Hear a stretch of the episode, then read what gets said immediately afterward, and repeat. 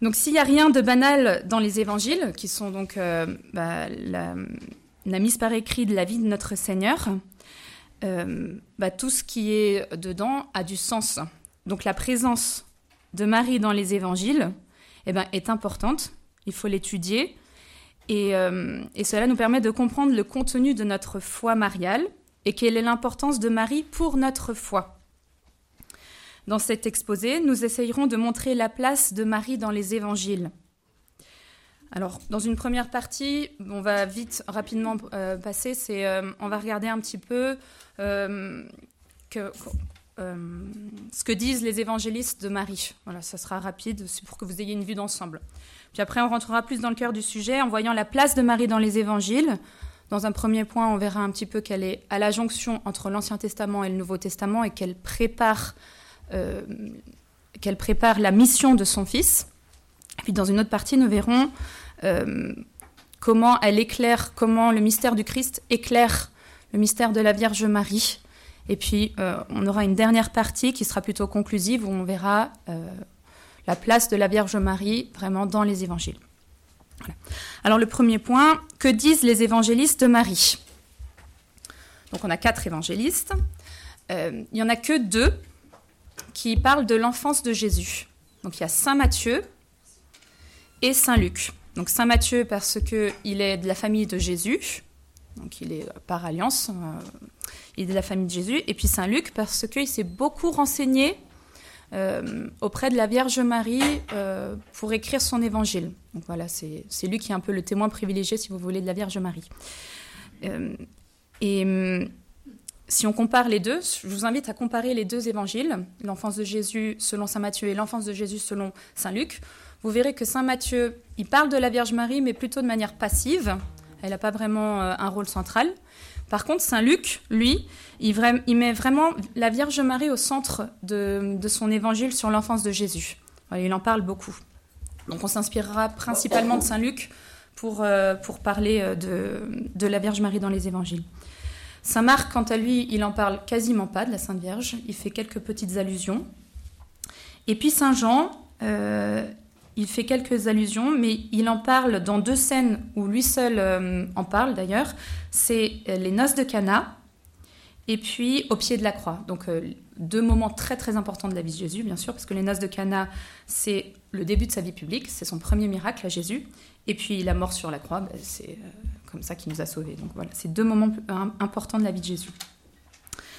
Alors, il ne faut pas... Euh, comment vous dire euh, si, les évangélistes ont choisi de traiter tel ou tel événement, c'est d'une part parce que euh, les témoins ont été différents. Hein, je vous ai dit, donc Saint Luc, il est le témoin privilégié de la, Sainte Vierge. Et aussi, si ils ont traité de différents événements, c'est parce que ils ont voulu mettre en, en lumière différents points. Euh, je m'exprime, je, donne un exemple. Saint Matthieu, il a voulu montrer que Jésus, euh, il s'adressait principalement aux Juifs, et il a voulu montrer que son évangile, enfin que Jésus, pardon, dans son évangile, il a voulu montrer que Jésus était l'accomplissement des Écritures. Donc ce qu'il va dire dans son évangile, c'est principalement ce qui, ce qui intéresse sa démonstration. Voilà. Donc s'ils ont fait un choix de traiter tel ou tel événement de la vie de Jésus, c'est pas parce qu'ils n'avaient pas confiance euh, en la véracité des, des événements, c'est juste que voilà, c'est ils ont fait des choix.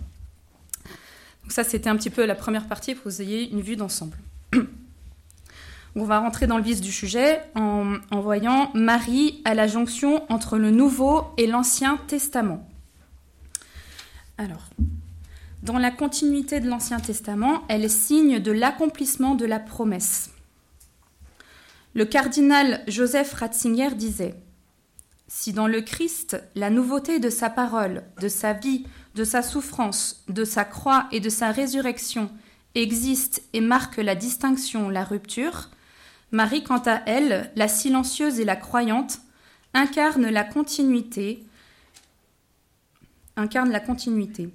Discontinuité dans le Christ et continuité en Marie sont les deux faces inséparables d'une même réalité. À ce titre, la manière dont Saint Luc présente la Sainte Vierge dans le récit de l'Annonciation est intéressante. Saint Luc, ce, passage est à la porte du Nouveau Testament et Marie en est l'actrice principale. donc je cite l'Évangile, Le sixième mois, l'ange Gabriel fut envoyé par Dieu dans une ville de Galilée appelée Nazareth à une jeune fille vierge, accordée en mariage à un homme de la maison de David appelé Joseph. Et le nom de la jeune fille était Marie. L'ange entra chez elle. Alors dans ce récit, on n'apprend pas grand-chose d'elle, de Marie, simplement qu'elle était juive et promise en mariage. Elle fait partie de ce petit reste qui attend la venue du Sauveur. Et le cardinal Joseph Ratzinger poursuit. Alors je cite une citation, puis après on expliquera. Hein. Elle est un peu... Euh, Marie, en tant que reste saint, signifie qu'en elle, l'ancienne et la nouvelle alliance sont vraiment un. Elle est totalement juive, totalement enfant d'Israël de l'ancienne alliance, bref, enfant de l'alliance, totalement chrétienne, mère de la parole. Parce qu'en tant qu'ancienne alliance, en tant qu'Israël, elle est la nouvelle alliance dans l'ancienne. Il n'est pas possible de comprendre sa mission, sa personne, lorsque l'Ancien et le Nouveau Testament se séparent. Autrement dit, Marie attendait cette promesse, donc la promesse que Dieu avait faite au peuple juif, et l'intervention de Dieu dans l'histoire, et elle a su répondre oui. Ainsi, en tant que juive, membre du premier peuple auquel furent adressées les promesses de Dieu, elle se situe dans l'ancienne alliance. Mais elle appartient aussi à la nouvelle alliance, parce que par son oui, elle permet au Messie de s'incarner et d'inaugurer les temps nouveaux. Alors pour mieux comprendre, on peut aussi se poser la question, bah, que serait l'Évangile sans la Vierge Marie? Euh, Dieu, il aurait pu un peu s'incarner comme ça, paf, venir dans l'histoire. Vous voyez, euh, un peu de manière euh, verticale, un peu brutale. Et Dieu, il n'est pas comme ça, en fait, c'est pas Dieu. avec la Vierge Marie, il s'incarne dans un peuple, dans une famille, dans une histoire. Voilà, la Vierge Marie, si vous voulez, c'est la piste d'atterrissage de Jésus. C'est pas très joli, mais voilà. Puis l'ange, donc je continue un petit peu le récit hein, de l'Annonciation. Puis l'ange lui annonce qu'elle sera la mère du Sauveur. Il est impossible ici de reprendre toutes les références de l'Ancien Testament. vous avez vu un petit peu avec Sœur Léonie qui vous a expliqué hier soir, euh, mais il y en a, beaucoup. Hein. Donc la fille de Sion, au roi David, aux prophéties d'Isaïe, la nuée. On ne peut pas toutes les reprendre, mais j'ai quelques références. S'il y en a qui, sont intéressés, je pourrais les donner, euh, leur donner. Mais pris dans son ensemble, le message révèle à Marie l'arrivée des temps messianiques et l'identité royale et divine de Jésus, dans laquelle Dieu fera une alliance éternelle avec Israël. Vous voyez, l'ange parle à Marie. Et puis Marie, qu'est-ce qu'elle répond à tout ça? Qu'il me soit fait selon ta parole. Et c'est intéressant de mettre ces paroles en lien avec euh, les paroles que donnait le peuple, euh, qu'ont donné pardon, le peuple juif dans l'Ancien Testament à l'alliance avec, euh, avec Dieu. Ils disent Ce que le Seigneur a dit, nous le ferons. Exode 19, chapitre 19, verset 8. Vous voyez, donc c'est exactement les mêmes, les mêmes mots à peu de choses près. Et donc on voit que Saint Luc, il veut montrer que avec Marie, il y a une nouvelle alliance qui se forme. Voilà, c'est les mêmes mots euh, qui sont utilisés.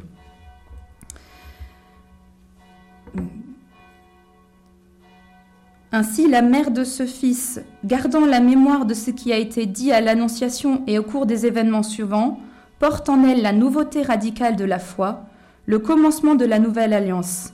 C'est là le commencement de l'Évangile, c'est-à-dire la bonne nouvelle, la bonne nouvelle, la joyeuse nouvelle. Voilà.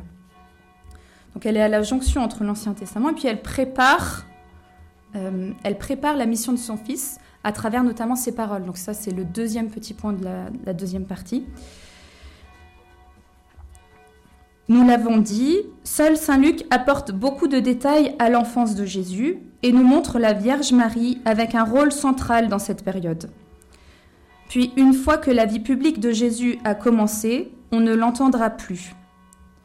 Les évangiles ne font que quelques brèves allusions à la présence occasionnelle à un moment donné ou à un autre de la prédication de Jésus. Elle s'efface devant Jésus, si vous voulez, la Sainte Vierge. Au début, toutes les paroles qu'a prononcées la Sainte Vierge, si vous voulez, qu'on a dans l'Évangile, c'est prononcé avant la vie publique de Jésus. Et après, vous, pouvez un peu regarder dans les Évangiles. Après, on fait quelques brèves allusions à la Sainte Vierge. Et puis après, elle revient au pied de la croix. Donc elle s'efface, vous voyez, elle, elle prépare. Après, elle s'efface devant Jésus et puis elle revient au pied de la croix. Alors, comme euh, la Sainte Vierge, elle a parlé, elle a dit que quelques brèves paroles, eh bien, c'est intéressant de toutes les, les étudier.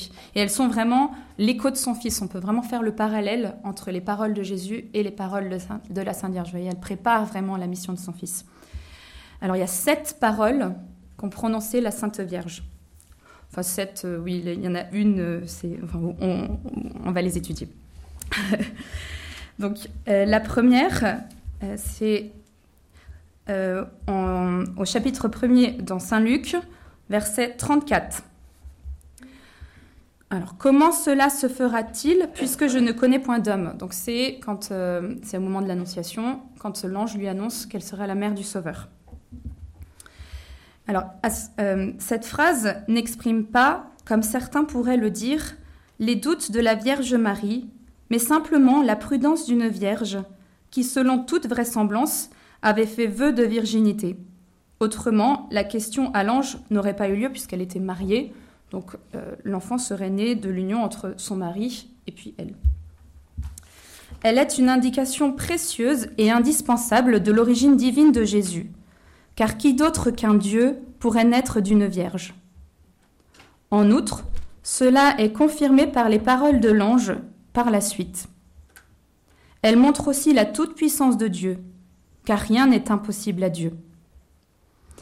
Et cette question de Marie est donc un écho des paroles de Jésus qui s'adresse à son Père. Alors, euh, par, cette, euh, par cette question, on voit l'origine divine de Jésus.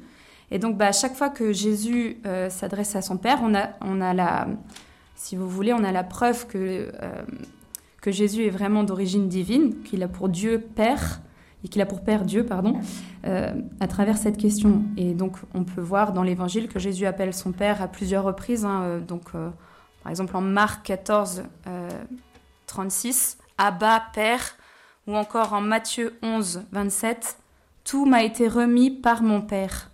Voilà.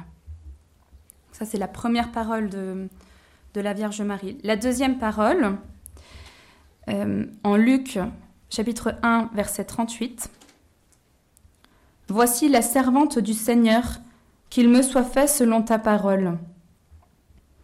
Donc là, le parallèle est très facile à faire. Hein. C'est euh, le combat de Jésus à Gethsemane. Père, qu'il me soit fait, pardon, que soit faite non pas ma volonté, mais la tienne. Vous voyez, la Sainte Vierge Jésus et Jésus adhèrent pleinement au plan de Dieu euh, pour, pour, pour eux. Voilà. On y reviendra tout à l'heure à ça, je ne développe pas. La troisième parole, donc c'est un peu la, suite, hein, c'est Luc chapitre 1 verset 40. C'est pas tout à fait une parole, c'est la salutation de la Vierge Marie à sa cousine Élisabeth. Donc il a juste dit, Marie entra chez sa cousine et la salua. Donc il n'y a pas vraiment de parole rapportée ici, mais on peut penser à la manière dont les Juifs se saluaient. Shalom, paix à cette maison. Euh, Marie, à ce moment-là, euh, à la visitation, elle porte en elle le prince de la paix, celui qui, une fois ressuscité, dira à ses apôtres à chaque apparition La paix soit avec vous. Vous voyez le parallèle, euh, elle apporte la paix. Et puis aussi, le parallèle avec Jésus est, est, frappant dans la mesure où, quand elle entre chez sa cousine, qu'elle salue, qu'est-ce qui se passe tout de suite après? Eh bien, Jean-Baptiste tressaille dans le sein de sa mère voyez, il y a une, effic une, efficacité des paroles de la Sainte Vierge qui, euh, bah, qui, qui, ressemble à l'efficacité des paroles de Jésus. Jésus, quand il dit euh, lève-toi, bah, la personne elle se lève quand il fait un miracle. Donc il y a un parallèle en, entre les deux.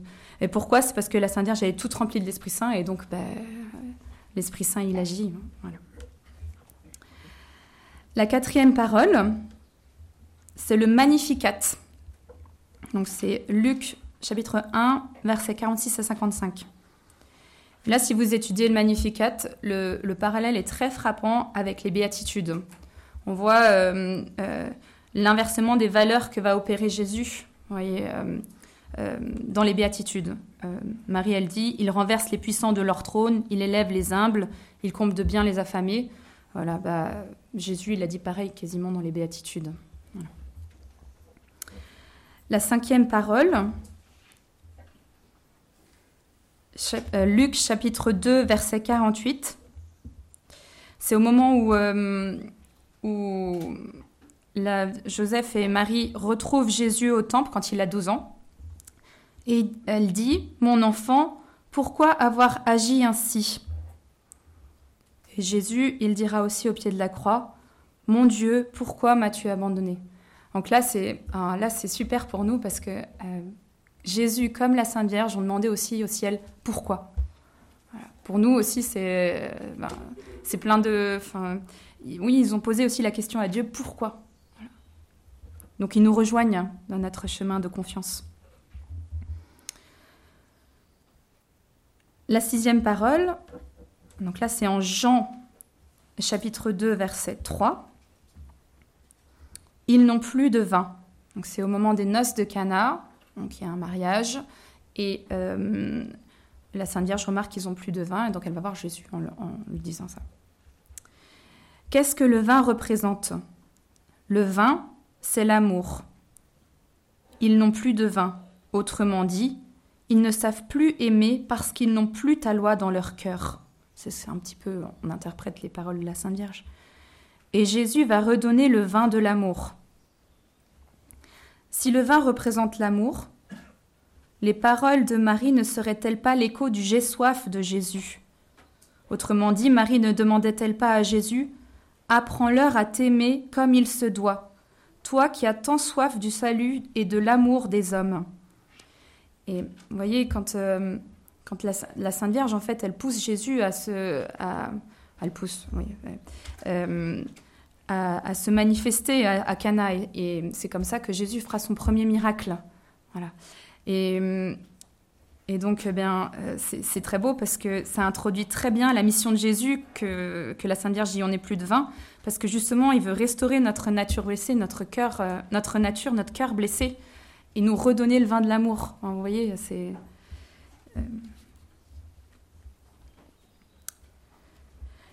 la septième parole. C'est Jean chapitre 2, verset 5. Donc c'est à la suite toujours des noces de Cana. Hein, euh, euh, la Sainte Vierge dit non plus de vin. Jésus répond qu'est-ce que ça pour, toi et moi? Puis la Sainte Vierge va voir les serviteurs et dit faites tout ce qu'il vous dira. Voilà, ça c'est la dernière parole qu'on a de la Sainte Vierge dans les évangiles. Et ça c'est super parce que ça introduit la, la mission de Jésus. Voyez, une fois qu'elle a dit ça, faites tout ce qu'il vous dira. Bah, Jésus, il, va, commence sa vie publique. Donc en fait, on a l'indication de la Sainte Vierge. Et c'est exactement ce que le Père dira euh, en Marc chapitre 9, euh, verset 7. Euh, Celui-ci est mon fils bien-aimé, écoutez-le. Donc vous voyez, on a aussi le parallèle. Ce n'est pas tout à fait Jésus qui le dit, mais c'est le Père éternel, donc ça va bien aussi. et ben voilà, elle nous introduit dans la mission publique de Jésus. Voilà pour les sept paroles. Donc elle, elle nous, fait entrer dans le, dans le, mystère de Jésus, mais aussi le mystère de Jésus euh, nous aide à comprendre euh, le mystère de la Sainte Vierge. Donc ça, c'est la troisième partie qu'on va étudier. C'est Marie dans le mystère du Christ. Alors, c'est seulement dans le mystère du Christ que s'éclaire pleinement le mystère de la Vierge Marie, nous disait Jean-Paul II dans son encyclique Redemptoris Mater.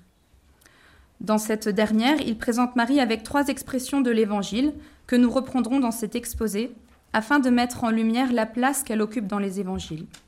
Donc ces trois expressions, on va les prendre à la suite. Donc pleine de grâce, bienheureuse celle qui a cru, et voici ta mère. Donc pleine de grâce, c'est les paroles qui ont été prononcées par l'ange. En grec, pardon si je. Kekaritomene, c'est le nom par lequel l'ange salue la Vierge Marie. Ce nom est unique dans la Bible. Il est utilisé qu'une seule fois à ce moment-là. Et il l'appelle ainsi comme si c'était là son vrai nom, voyez, il n'utilise pas le mot Marie. L'Église a compris que ce nom voulait dire préserver dès sa conception et a proclamé le dogme de l'Immaculée Conception. Mais ce mot aussi, ce mot grâce, veut dire don de Dieu. Lorsque l'ange salue Marie, il montre aussi qu'elle a été choisie par Dieu, qu'elle a une élection particulière. Et à cette élection, Marie, qu'est-ce qu'elle répond? Je suis la servante du Seigneur. Marie a eu certes une grâce particulière à sa naissance, elle a été choisie par Dieu de toute éternité, mais elle y a correspondu tout au long de sa vie. Vous voyez, elle a été préservée, l'Immaculée Conception, elle a été préservée du péché originel, mais quand l'ange est apparu, elle avait 15 ans, mais elle était toujours pleine de grâce. Voilà, parce que l'ange l'a saluée pleine de grâce. Euh, donc, elle a eu certes une grâce particulière, mais tous les jours, elle a dû dire oui pour se préserver. Donc, en cela, bah, elle nous rejoint profondément. Euh, la Sainte Vierge, elle a eu une grâce énorme, oui, mais elle y a correspondu. Et comme nous, eh bien, elle a dû dire oui. Et comme nous, bah, si, euh, si la Sainte Vierge, elle n'avait pas, pas dit oui, bah, qu'est-ce qui se serait passé? Là, on peut pas trop le... Mais vous voyez, euh, c'est comme nous, si on répond pas oui au plan de Dieu pour nous, bah, qu'est-ce qui va se passer? Avec Marie, on apprend que Jésus, il a un plan d'amour pour nous et qu'il attend notre correspondance et qu'il donne les grâces en conséquence aussi. Voilà. Euh, donc ça, c'est très beau, c'est incroyable même. Voilà, donc ça, c'est euh, la pleine de grâce. L'expression ensuite, bienheureuse celle qui a cru. Donc ça, ça nous montre que la Sainte Vierge, elle est modèle des croyants. Aussitôt après le récit de l'Annonciation, l'évangéliste Saint Luc nous conduit sur les pas de Marie vers une ville de Juda auprès de sa cousine Élisabeth, qui, comme l'avait dit l'ange, est enceinte. Et Élisabeth la salue en disant Bienheureuse celle qui a cru en l'accomplissement de ce qui lui a été dit de la part du Seigneur. Donc ça c'est Luc chapitre 1 verset 45. Alors, ces paroles sont lourdes de sens. Elles se réfèrent tout d'abord à l'Annonciation, parce que la Sainte Vierge, elle a cru dans les promesses que rapportées par l'ange. Elle n'a pas seulement cru, mais elle donne son assentiment total et sans réserve. Elle coopère de manière parfaite avec une totale disponibilité. Voilà, elle dit bah, qu'il me soit fait selon votre parole. Tout. Elle n'émet aucune réserve.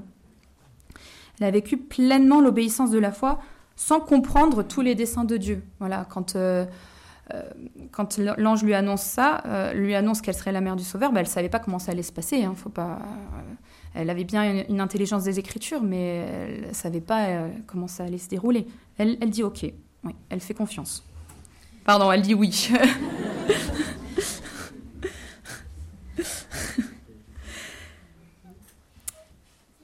Et et ça, s'éclairera pour, pour elle petit à petit. Et c'est pour ça que, vous voyez, euh, faut pas croire que la Sainte Vierge, euh, voilà, parce qu'elle était pleine de grâce, c'était tout facile pour elle. Euh, on voit à travers les évangiles, c'est ce qu'on va un petit peu développer, on va essayer. Euh, elle, a, elle a progressé dans sa foi, comme nous. Voilà. Ben on, va le voir là, mais par exemple, au moment où Jésus est présenté au temple, eh bien, le vieillard Siméon, euh, il s'adresse à Marie en ces termes Et toi-même, une épée te transpercera l'âme. Euh, eh bien, là se dévoile la mission de Jésus qui s'accomplira dans la souffrance. Voilà, c'est une étape aussi dans la, dans la vie de la Vierge Marie parce que petit à petit, elle comprend, elle, a dû certain, elle avait certainement compris que la mission de Jésus, ça serait dans la souffrance. Mais voilà, elle a la confirmation avec le vieillard Siméon. Donc ça, c'est une étape dans son itinéraire de foi. Elle accepte que sa mission, la mission du Rédempteur soit une mission dans la souffrance. Ensuite, on poursuit son itinéraire qui nous conduit au temple lorsque Jésus a 12 ans. À la question, donc euh, il est perdu et retrouvé, et, la Sainte Vierge, elle dit à Jésus, Pourquoi nous as-tu fait cela? Et, euh, et Jésus répond, ne savez-vous pas que je dois être aux affaires de mon Père? Et euh, Saint Luc nous dit, mais eux, Joseph et Marie, ne comprirent pas ne comprirent pas les paroles qu'il venait de leur dire. Donc vous voyez, Jésus, il avait conscience que seul le Père connaît le Fils. Euh, Marie, elle n'a pas compris en fait euh, pourquoi Jésus a fait cela. Elle n'a pas compris. Alors que euh, quand même, elle a eu une révélation particulière de l'ange, que elle a grandi avec Jésus, enfin que Jésus a grandi avec elle plutôt pendant 12 ans. Elle était au contact de Jésus. Ça, c'est une leçon aussi pour nous parce que vous voyez, on est pour la plupart, je pense, d'entre nous, euh, on, fréquente régulièrement les, sacrements, euh, on va à la messe, euh, enfin, on fait, on fait notre prière, donc on fréquente régulièrement Jésus. Et pourtant, eh bien, insondable est son mystère. Comme la Sainte Vierge, ben, il y a des choses qu'on ne comprend pas et il faut toujours approfondir. Faut toujours approfondir. Il ne faut pas être blasé en fait en se disant bah, je connais. voilà. Ben, la Sainte Vierge, elle a, elle, a, approfondi toujours le mystère de Jésus et elle n'a pas tout compris tout de suite. Et puis donc l'itinéraire de la foi de Marie se poursuit jusqu'à la croix. Voilà.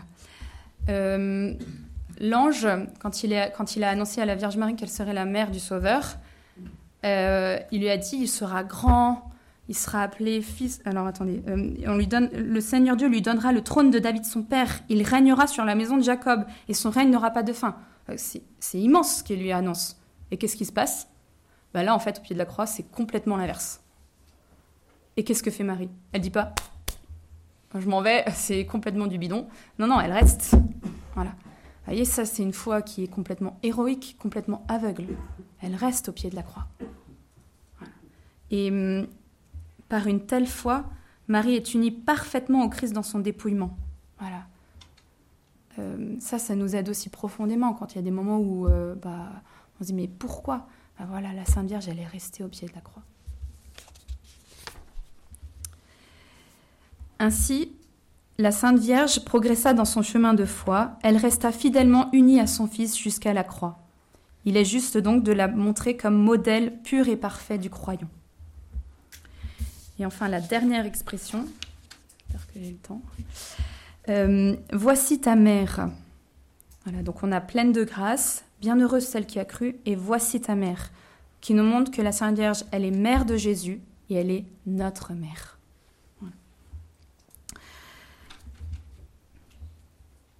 L'évangile de Luc conserve le souvenir du moment, donc c'est Luc 11, verset 27, où une femme éleva la voix au milieu de la foule et dit, s'adressant à Jésus, Heureuses les entrailles qui t'ont porté et les seins qui t'ont nourri de leur lait. Ces paroles constituent une louange de Marie comme mère de Jésus selon la chair. C'est ce qu'on a dit tout à l'heure. C'est ce qu'on a dit tout à l'heure, c'est que euh, grâce à, Marie, euh, Jésus est un être, un, homme, un homme de chair et de sang, voilà, par la Sainte Vierge.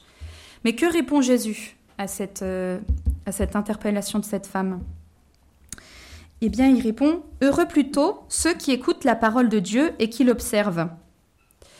Alors, est-ce que, est que Jésus euh, il, fait des reproches à la Sainte Vierge? Est-ce qu'il s'éloigne de la Sainte Vierge en disant cette parole? Eh bien, euh, non, pas du tout. Euh, il veut en fait nous montrer que la Sainte Vierge, certes, elle est mère physiquement de Jésus, mais elle est bien plus mère par sa maternité spirituelle. Il veut mettre en lumière la maternité spirituelle de la Sainte Vierge. Parce que cette parole, parce que la Sainte Vierge, n'est-elle pas la première de ceux qui écoutent la parole de Dieu et qui la mettent en pratique? Voilà, c'est la première qui a écouté la parole et qui l'a mise en pratique. Donc c'est comme ça que, si vous voulez, elle a enfanté bien plus Jésus par sa maternité spirituelle. A enfanté la parole. Nous pouvons donc affirmer que la bénédiction prononcée par Jésus ne contredit pas, malgré les apparences, celle que formule la femme inconnue, mais elle la rejoint dans la personne de, de la Mère Vierge. Un autre passage éclaire ce sens nouveau donné à la maternité, c'est celui de Cana, où Marie est présentée comme la mère de Jésus et nous montre la sollicitude maternelle de la Sainte Vierge. Alors, euh, donc euh, en apparence, la Sainte Vierge, bon, ben, elle s'occupe d'un besoin matériel qui est un petit peu secondaire, on va dire, ils n'ont plus de vin. on pourrait se dire c'est pas trop, c'est pas trop trop grave, mais ça a une valeur symbolique. C'est aller au devant des besoins des hommes. il y a donc une médiation. Marie se situe entre son Fils et les hommes, dans la réalité de leur privation, de leur pauvreté, de leur souffrance. Elle se place au milieu, c'est-à-dire qu'elle agit en médiatrice, non pas de l'extérieur, mais à sa place de mère, consciente comme telle de pouvoir montrer au Fils les besoins des hommes, ou plutôt d'en avoir le droit. Sa, médiation a donc un caractère d'intercession. Marie intercède pour tous les hommes. Non seulement ça, mais en tant que mère, elle désire, elle désire aussi que se manifeste la puissance messianique de son Fils, c'est-à-dire sa puissance salvifique, destinée à secourir le malheur des hommes, à libérer l'homme du mal qui pèse sur sa vie sous différentes formes et dans diverses mesures. Autrement dit, en s'occupant de nous, Marie veut conduire les hommes à son Fils. Elle provoque par son intercession le premier, le premier des miracles de Jésus, qui permettra à ses apôtres de le suivre durant sa vie publique. Comme le disait Jean-Paul II, la mission maternelle de la Sainte Vierge précède celle des apôtres. Et cela est riche d'enseignements pour nous et pour l'Église. Et si l'Église doit vraiment prendre en compte euh, la misère humaine, elle n'est pas une organisation à but humanitaire. Sa première mission c'est de conduire à Jésus, mais cela passe bien sûr par la compassion, par l'attention à la misère humaine, à l'image de Marie à Cana. Un dernier passage confirme sa place imminente, bien sûr, c'est au pied de la croix. Euh, là, Jésus nous, la donne vraiment pour mère. Hein. donc, euh, les paroles de Jésus, il y a sept paroles de Jésus en croix, dont euh, Voici ta mère et voici ton fils. Voilà. Et la tradition a compris que voici ton fils, c'était bah, que Jésus nous l'a donné pour mère, que Jean nous représente tous au pied de la croix. Alors je, passe et je conclus avec la quatrième partie. Donc on voit que la, place essentielle de la Vierge Marie, alors je ne peux pas reprendre tous les passages parce qu'on n'a pas le temps, mais voilà, euh, elle est là à tous les passages clés de la vie de Jésus. Euh, donc l'annonciation, la visitation, etc. Ainsi, les évangiles parlent de Marie avec sobriété, mais le font de manière significative. Marie n'est pas une figure occasionnelle et éphémère, mais, plutôt une partie indispensable du message évangélique. Il est donc juste de la vénérer. Euh, Dieu a voulu qu'elle ait une place dans le cœur de chacun de nous, le cœur de chacun des chrétiens. L'Évangile lui-même le prophétise et l'exige.